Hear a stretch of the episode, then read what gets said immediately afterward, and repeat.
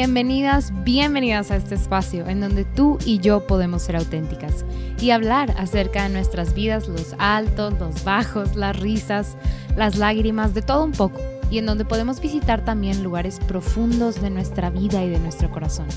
Siéntete en confianza y en total libertad. Ponte cómodo, te acompaño en este momento en lo que sea que estés haciendo. Espero esto pueda inspirarte a ti que estás en este camino con Cristo soy Beatriz y en este podcast quiero acercarme a ti, que sepas que podemos ser amigas. Este espacio es una colaboración con Lumen Media. Te invito a ver todo nuestro contenido en Facebook, YouTube, Instagram. Estoy segura que te va a encantar. Nuestro objetivo es crear contenido de calidad que ponga en alto el nombre de Cristo y llevarlo a todos lados.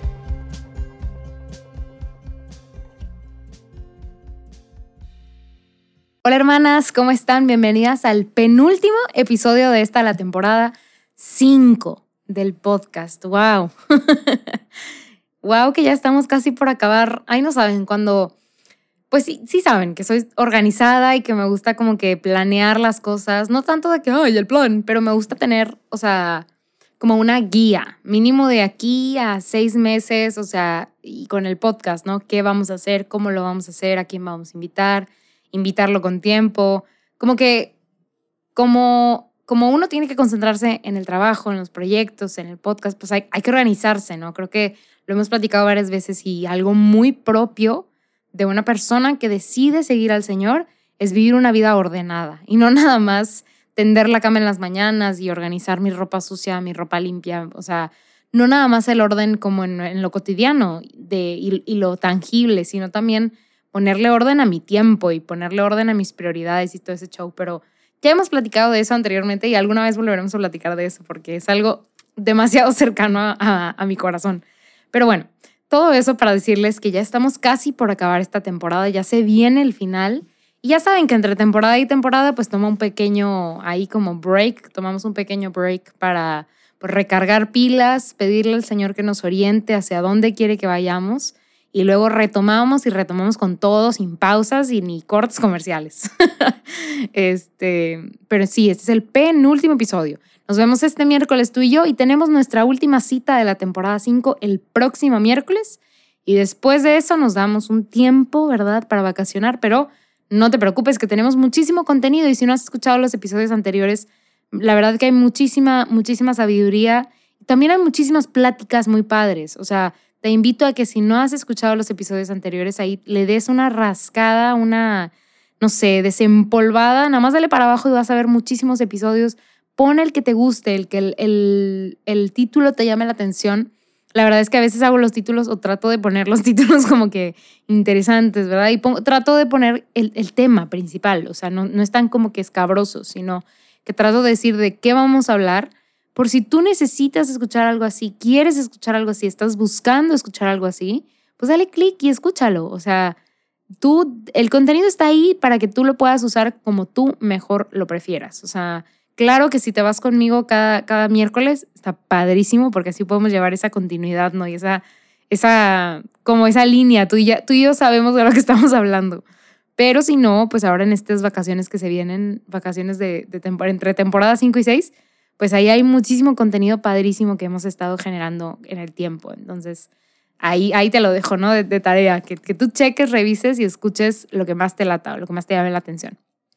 Fíjense que normalmente, y estos últimos episodios, he estado hablando mucho como de uno a uno, ¿no? Sin, sin mucha línea. Sí tengo como que un script, aquí tengo mi libreta al lado de mí de cuando fui desarrollando la idea del episodio, como que por dónde iba, ¿no? Para no, tampoco yo perderme y no platicarte así, irme por la tangente. Pero hoy quería que fuera o, como que fue surgiendo un poquito, un poquito, no se crean que mucho, más estructuradito. O sea, como que sí hay ciertas citas bíblicas que, ahí quería resaltar y quería como que irnos por ahí, por esa línea, porque creo que em, hablar de este tema de si le creo o creo en Jesús es, es importante porque creo que hay una base de la cual partimos todas que es yo creo que Jesús existe que Jesús es real, que Dios es real, que, que Dios es amor. O sea, todas, creo que si estamos escuchando este episodio, pues tenemos esa misma base, creemos en Jesucristo. Ahora, que Jesucristo es, es, Dios mismo y todo esto, ¿no? O sea, las verdades como, como más básicas del cristianismo. Ahora, le creo a Cristo, porque creo que Cristo existe, pero le creo a Cristo. O sea, yo de, de verdad descanso en Cristo, me, me sé amada por Cristo, pues ahí ese es otro boleto. La neta, ese es otro boleto, porque es parte de nuestra conversión, es parte de nuestro caminar y, y precisamente todas nosotras tenemos un, un caminar con Cristo y, y, a veces decimos que no tenemos una conversión, sino cinco. O sea, cuando tuve mi primer hijo y dije, chanfle, esto es el amor. Digo, yo no tengo hijos, pero muchas mujeres me lo han platicado así. Este, oye, la primera vez que conocí al Señor es mi primera conversión, ¿no? La primera vez que me acerqué al Señor. Pero luego me fue súper mal y, y banqueteé y, y, volví a ver al Señor y me, me convertí con más fuerza. O sea, tuve esa segunda conversión. O sea, inclusive piensa en tu vida y piensa en esos diferentes momentos en los que has pasado por un, una conversión, porque al final, ¿qué es la conversión? Pues un cambio, una transformación. Creo que es un, o sea, si lo pudiera definir, diría que es un cambio seguida de una transformación. O sea, no solamente hubo un cambio, sino que también algo es, estoy diciendo lo mismo otra vez, pero porque no encuentro otras palabras en mi cabeza. Ay, Dios mío. ilumíname, por favor. pero sí, o sea, lo veo mucho como que transformación de la materia, ¿saben? O sea, no se pudo haber quedado igual, o sea, en el mismo estado, sino que cambió. Y precisamente eso trajo una nueva perspectiva, una nueva visión, un nuevo enfoque em, a mi vida, a mi vida entera y no nada más a mi vida en el trabajo, a mi vida en mi relación, sino a toda mi vida. Esas son las conversiones y por eso no hablamos de una conversión, hablamos de muchas conversiones a lo largo de nuestra vida, porque sería imposible ser tan estático, tan estoico con esto que es tan tan cambiante, ¿no? Y con esto que es tan inmenso que es el Señor. O sea, no podemos decir que conocimos al Señor en su como enteridad o, en su todo cuando recién nos convertimos, porque no, porque cada vez vamos cambiando, ¿no? Pero bueno, ya, porque si no nos voy a dar el mismo speech otra vez, la misma vuelta, ¿no? Hoy quería concentrarme porque fíjense que una de ustedes me habló y si no estoy mal contestó una de mis historias porque me gusta mucho compartir citas y frases contestó una de mis historias con una de mis, una de mis citas favoritas, la verdad, yo la compartí. Y me decía, platica más de esto, o sea, platica sobre esta cita. Tú que me estás escuchando y sabes quién eres, un saludo. Gracias por contestar mis historias. Gracias por, el, por la atención. Ahí este, estamos, seguimos platicando, ¿no? Pero es una cita de Mateo 7, que es de hecho Mateo 7, del 7 al 8. Y a mí me gusta mucho, mucho Mateo 7, el 9, o sea, Mateo 7, 9. Pero es que habla de, pero si ustedes que son malos le dan este, cosas buenas a sus hijos, que tanto más. Pero esa es la que, esa, como que mi mamá me la decía mucho de chiquita. Entonces la escuché mucho, ¿no? Pero la que, la que yo compartí era Mateo 7 del 7 al 8. Y dice, era en inglés, ¿no? Y me gusta mucho cómo está en inglés, pero también me gusta mucho cómo está en español. Y dice, pidan o pidan y se les dará. Busquen y hallarán llamen y se les abrirá la puerta, porque el que pide, recibe, el que busca, encuentra, y se abrirá la puerta al que llama.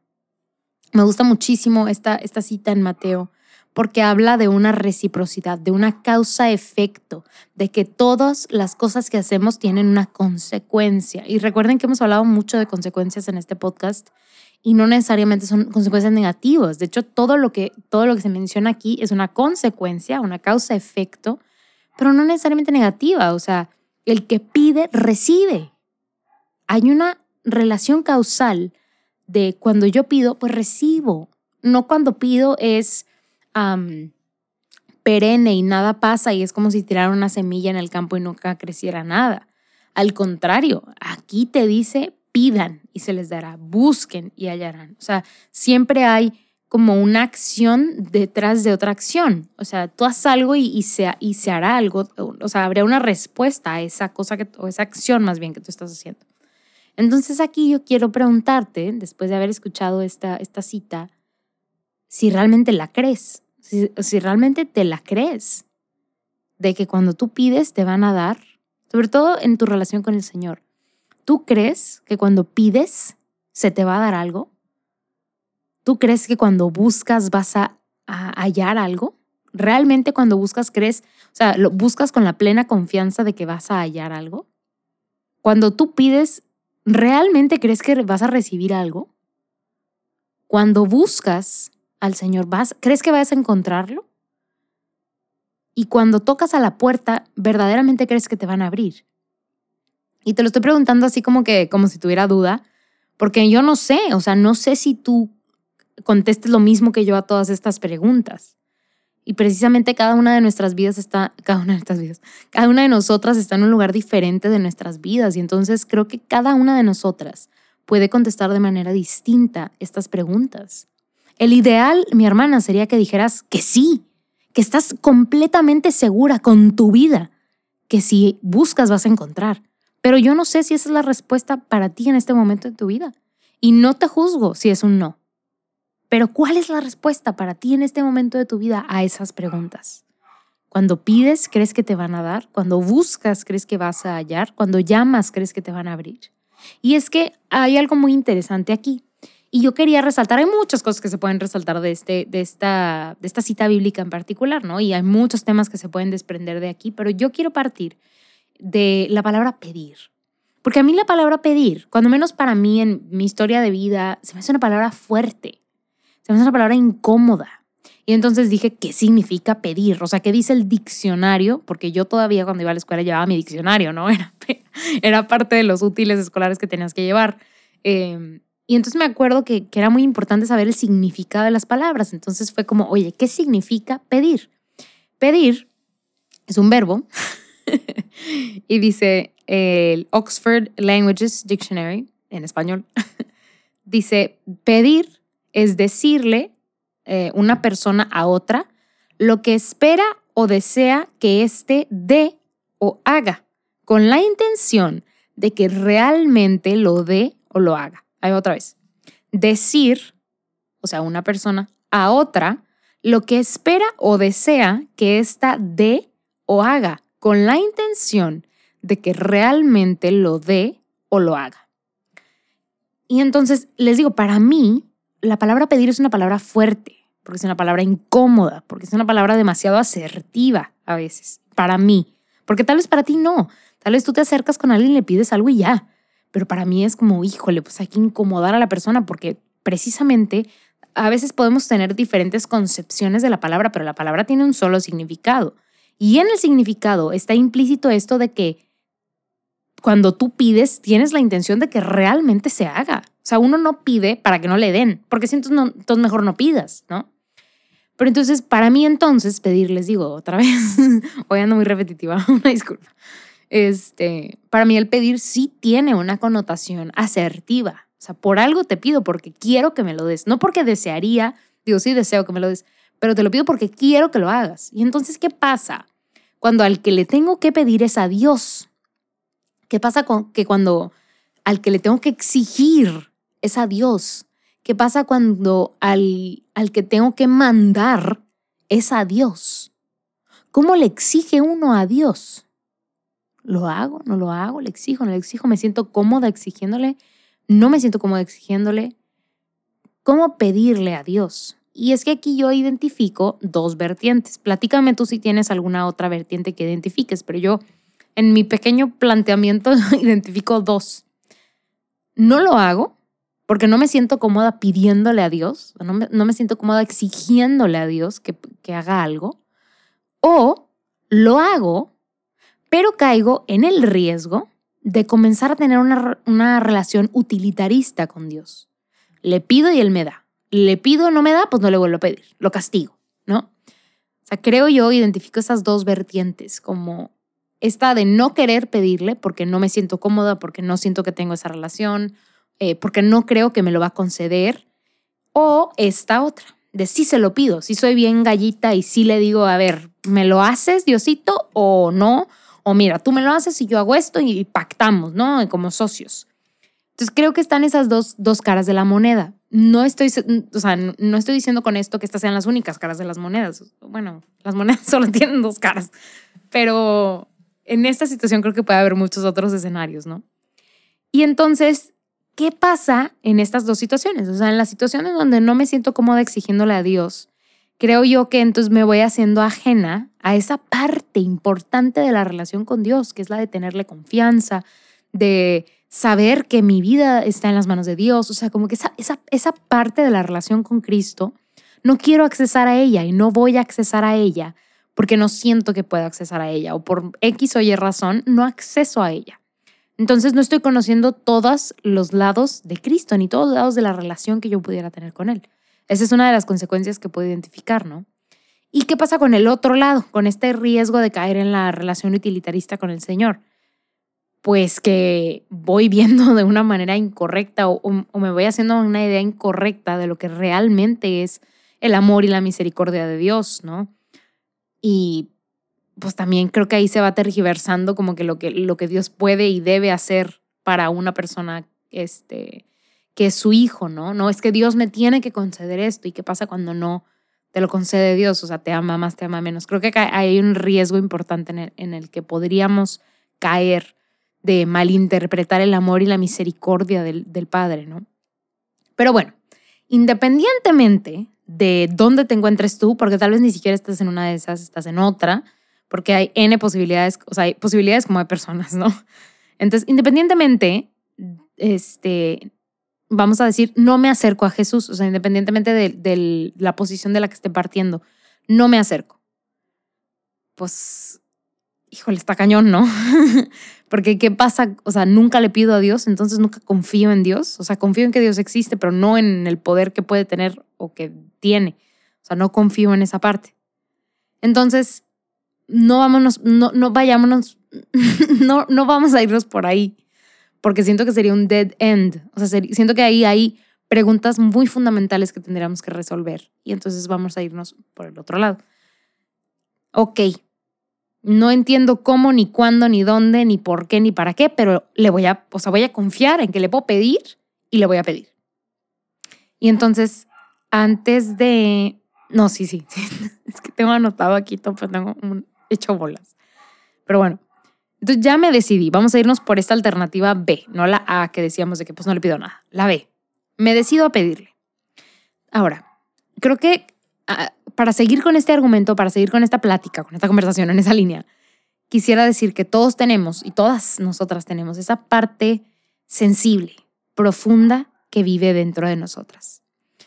No sé cómo, de qué color sea la tuya y cómo se pinta y qué, qué contenga, pero sé que todas tenemos este lugar muy vulnerable y sensible en nosotras. Ese lugar en donde, ok, ¿cómo identificarlo? me dicen un comentario y me pega así, me duele, me enojo o, me entristezco ahí. Esa, esa, esa cosa que te hace así enojarte, esa cosa que te hace entristecerte, digan una palabra, digan una oración, tú te quieres ir al baño a llorar, esa es una parte muy vulnerable de ti. Eso es muy, muy, muy, muy vulnerable. O sea, porque con, con que una persona haga un comentario, a ti ya te duele o a ti ya te enoja, porque es una parte vulnerable.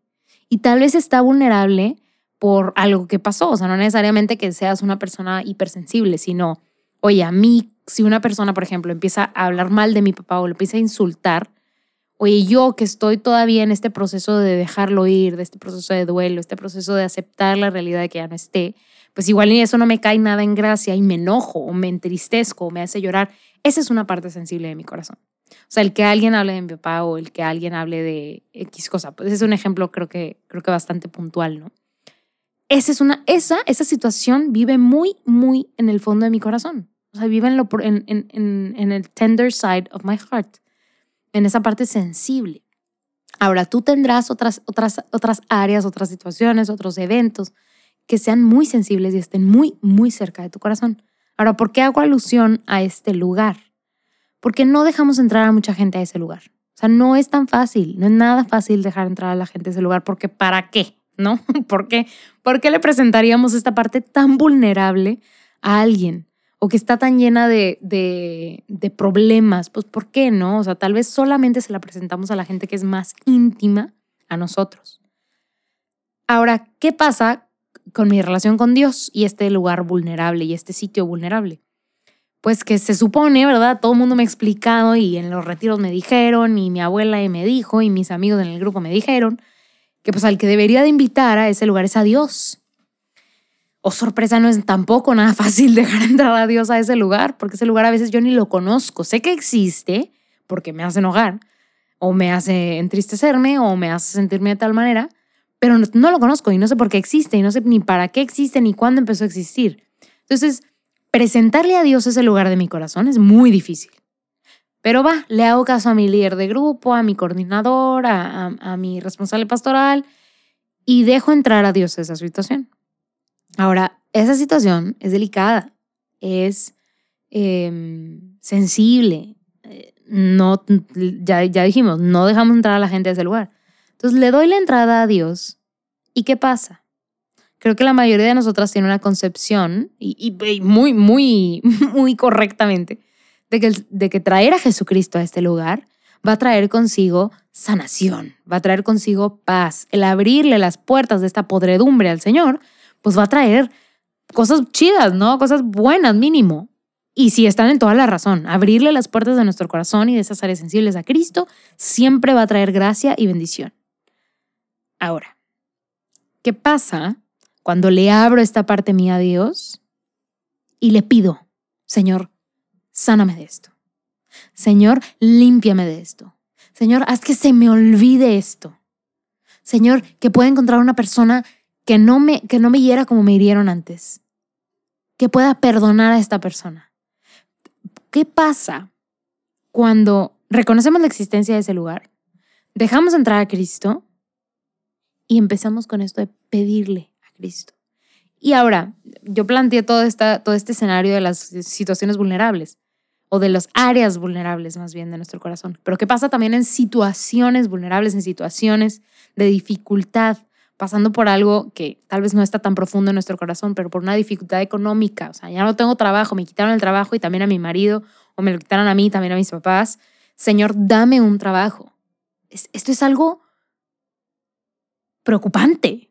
O sea, no tengo trabajo, no tengo sustento y tú me dijiste, Señor, que tú te encargarás de, de proveer para mí como provees para las aves.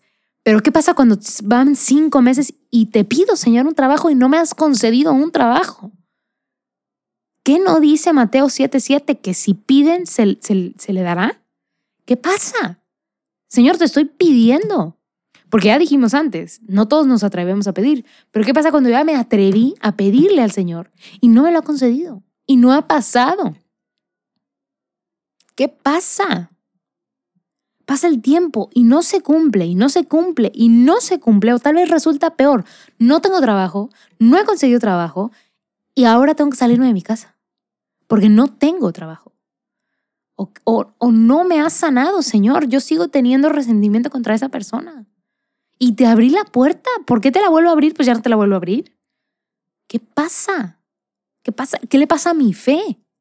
¿Sigo creyendo en este Dios que, que me dice que le pida y me dará y no me ha dado nada?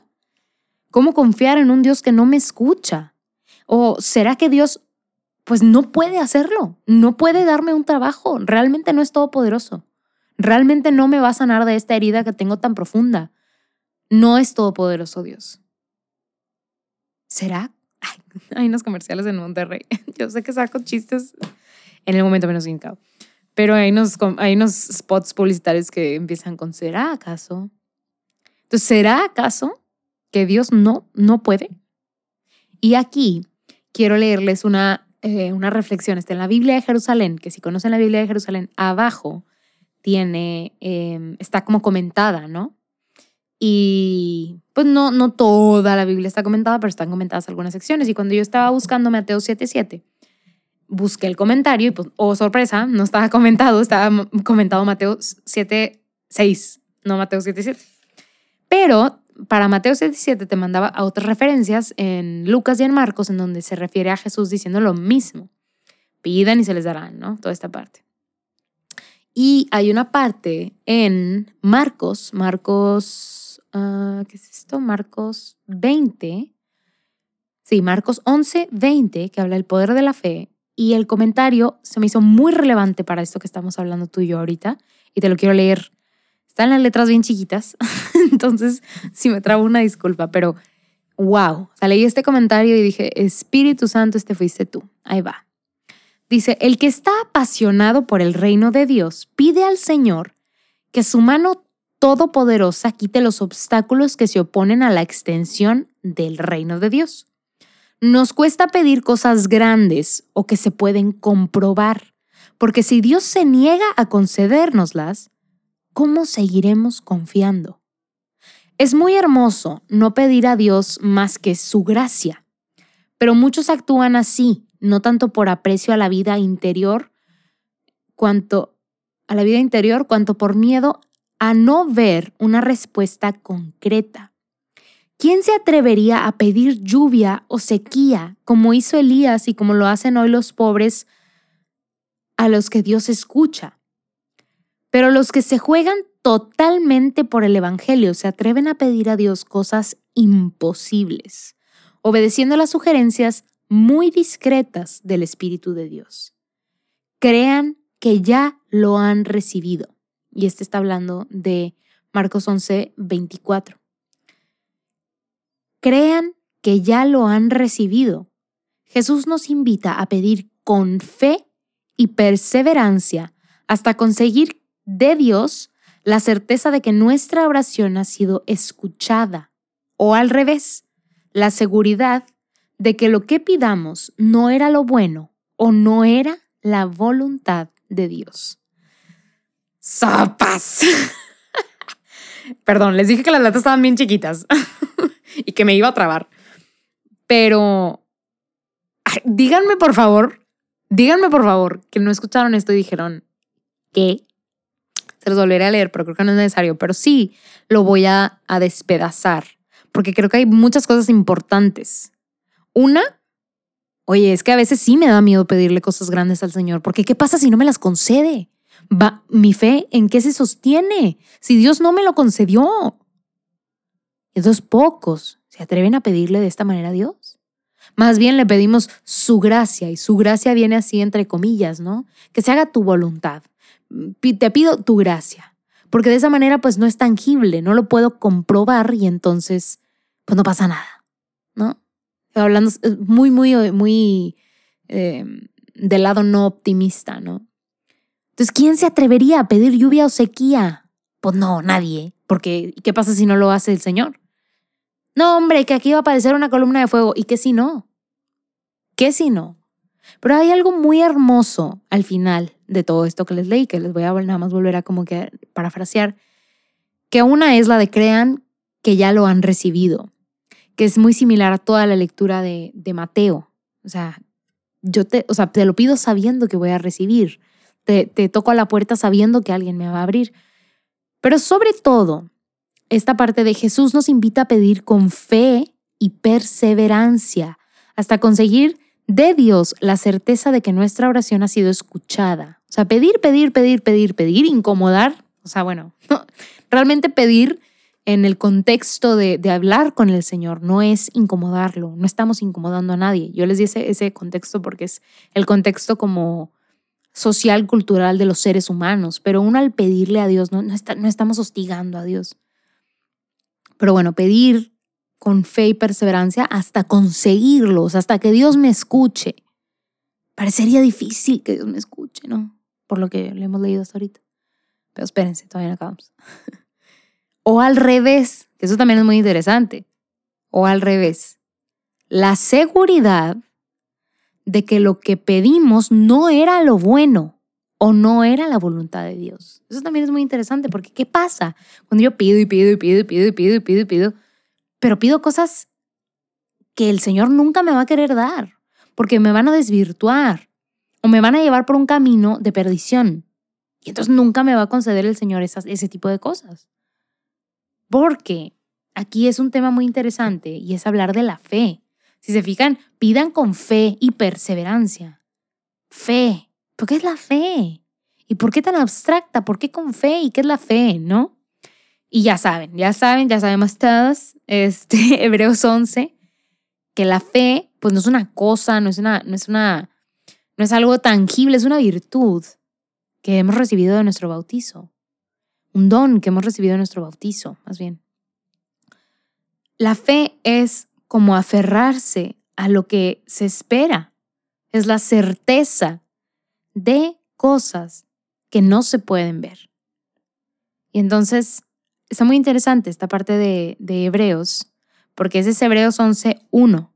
Pero si tú continúas leyendo, muy interesante, porque habla de la fe de Abraham, habla de la fe de Noé, habla de la fe del pueblo eh, de Jericó, o sea, bueno, de, las, de, de cómo, o sea, de cómo hacen todo esto y tipo, hacen exactamente lo que Dios les dice y si se caen las murallas de Jericó. Habla de los padres de Moisés, habla de Moisés, habla de Sara, una mujer estéril que sí tuvo a un hijo, habla de Abel y empieza a citar, o bueno, así como a mencionar muchos ejemplos de, de mujeres y hombres de fe. O sea, que tuvieron fe más bien y que teniendo fe lograron grandes cosas, cosas imposibles. O sea, que una mujer estéril tuviera un hijo a los mil años, o sea, ya estaba bien grande. Y entonces empieza a decirte, toda esta gente tuvo fe, pero más padre, al final dice en Hebreos 11:39, o sea, empezamos en Hebreos 11:1. Y en Hebreos 11:39 dice, ya después de haber mencionado a toda esta gente que tuvo fe, dice, todos estos merecieron que se recordara su fe, pero no por eso consiguieron el objeto de la promesa es que el objeto, ay no, es que Dios veía más lejos y pensaba en nosotros y no debían llegar al término antes que nosotros. Pero lo más, más, más importante es, todos estos merecieron que se recordara su fe. O sea, sí, sí les, o sea, todos estos sí confiaron en eso que no podían ver, en esa promesa de Dios, en eso que pedían y, y, eran, ¿cómo, ¿cómo decirlo?, perseverantes en seguir pidiendo eso. O sea, Moisés no se cansó de pedir la guía del Señor y los guió el Señor.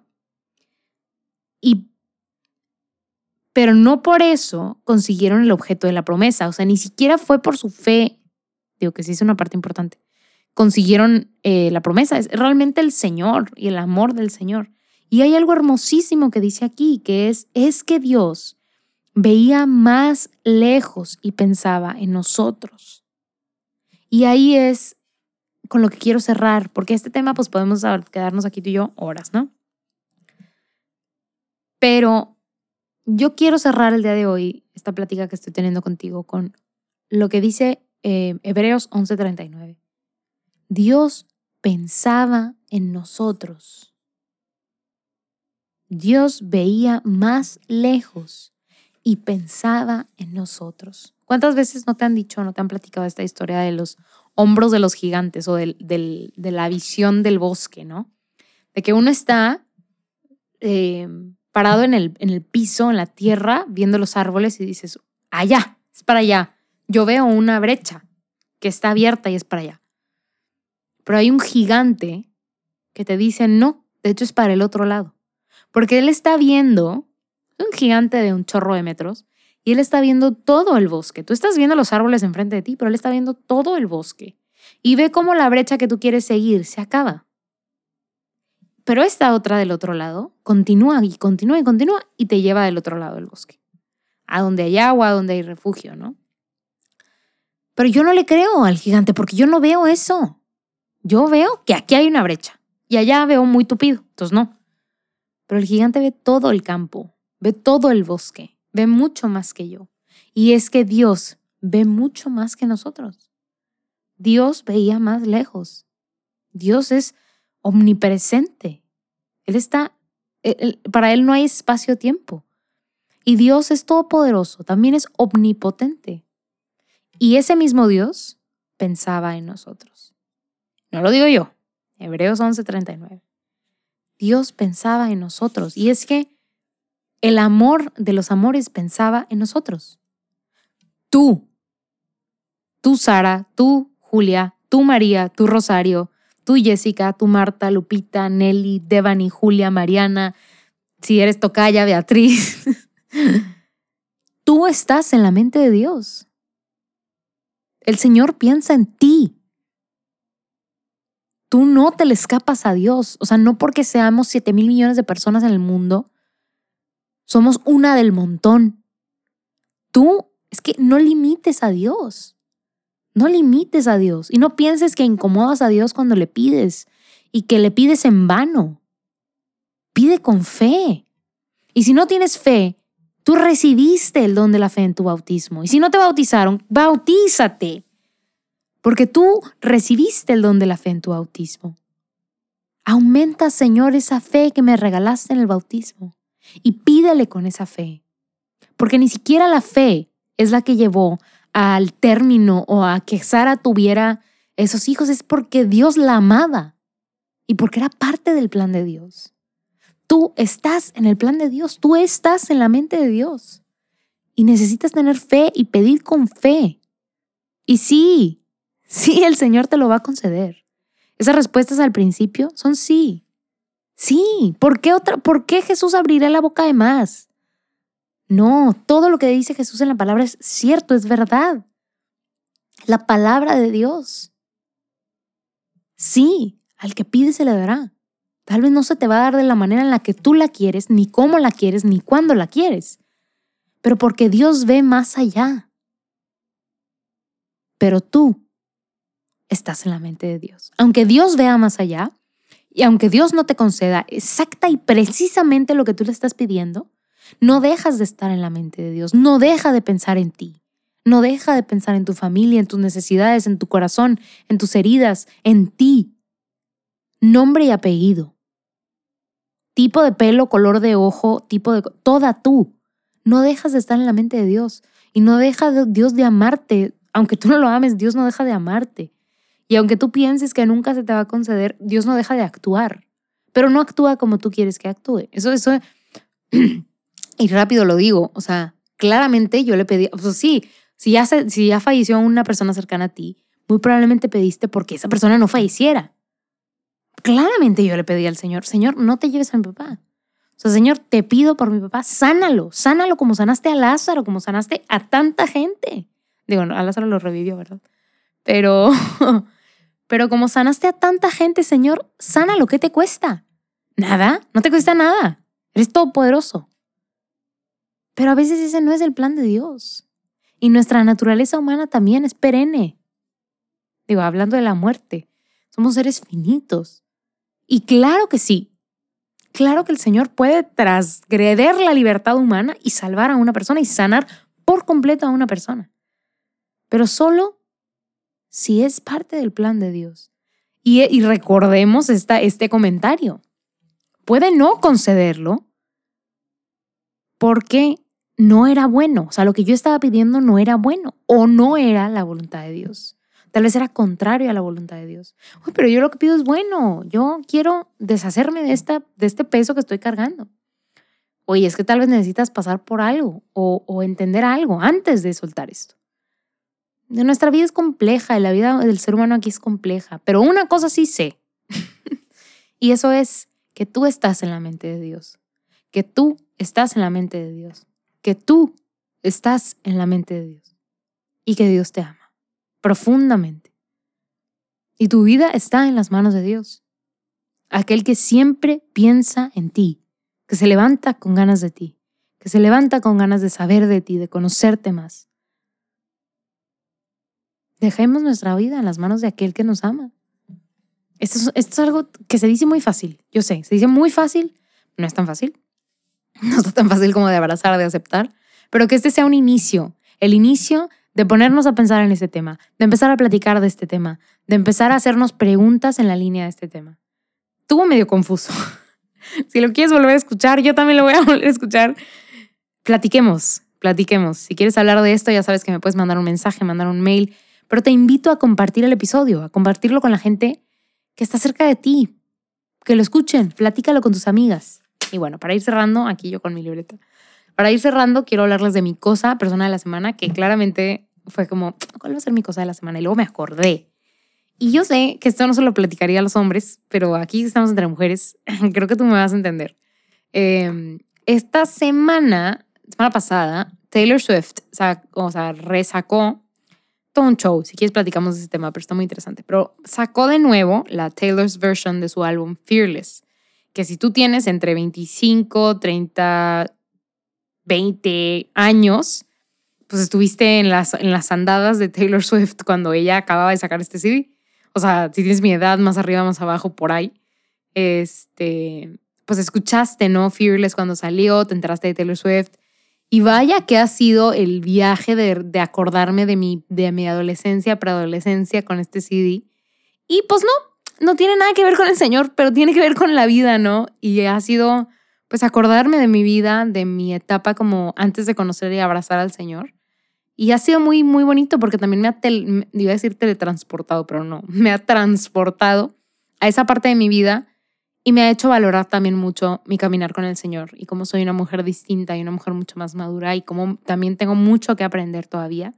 Pero es muy bonito, ¿no? Porque estas canciones han despertado en mí, pues esas como memorias, ¿no? Que estaban guardadas, pero que pues no todo detonan. Entonces ahora que esto detonó, el acordarme, ha sido muy padre recordar y, y, y saber que la obra del Señor está ahí, que sí, que hay muchas cosas que le pedí, que ahí están que no pasaron de un año para el otro, ni de dos años, ni son cosas que pasaron en diez años, pero las hizo, las hizo el Señor y las hizo mucho más espléndido de lo que yo alguna vez hubiera imaginado. El Señor actúa, pero actúa a su tiempo y conforme su voluntad. Entonces, dejemos nuestra vida en las manos de Dios. Gracias por acompañarme en este penúltimo episodio de la temporada 5. Ya casi se viene acabando, pero no te preocupes. Nos vemos el próximo miércoles, cita aquí mismo, mismo espacio, mismo lugar, para platicar. Este, y acuérdate, vamos a seguir aquí. Eh, gracias por escuchar. Te invito a compartir. Compartamos este episodio. Suscitemos conversaciones entre nosotras. Tengamos conversaciones profundas. Cuestionemos nuestra fe. Cuestionemos mm, todas esas cosas que están en, nuestra cabeza, ¿verdad? Que no se queden ahí como dudas. Eh, pasivas, sino convirtámoslas en, en algo activo, ¿no? En, buscar eh, resolución, en buscarles la cola al gato. No sé qué decir. Eh, muchas gracias por estar aquí. Te sigo, te pido, le des ahí clic en seguir si estás en Spotify, si estás en alguna otra plataforma. Déjanos un comentario, una reseña, eso nos ayuda muchísimo a, promover el espacio. Si compartes el episodio, compárteme ahí, taguéame en, en Instagram, en Facebook para, para conocerte, para conocernos. Sigue orando mucho por nosotros, por este proyecto, y nosotros y yo me comprometo, bueno, todo el equipo y yo nos comprometemos también a orar por ti, me comprometo yo a orar por ti, por tus intenciones, para que también te sientas muy, muy, muy, muy, muy amada por el Señor esta semana y lo puedas descubrir en lo grande y en lo pequeño. Y recuerda, pedirle al Señor no es de ninguna manera incomodar al Señor. El Señor está esperándote para que platiques con Él y para que si quieres pedirle algo lo hagas con toda libertad con toda libertad, porque Él es Jesucristo, aquel que dio la vida por ti, aquel que te ama muchísimo. Y bueno, hermana, nos vemos el próximo miércoles. Paz y bien.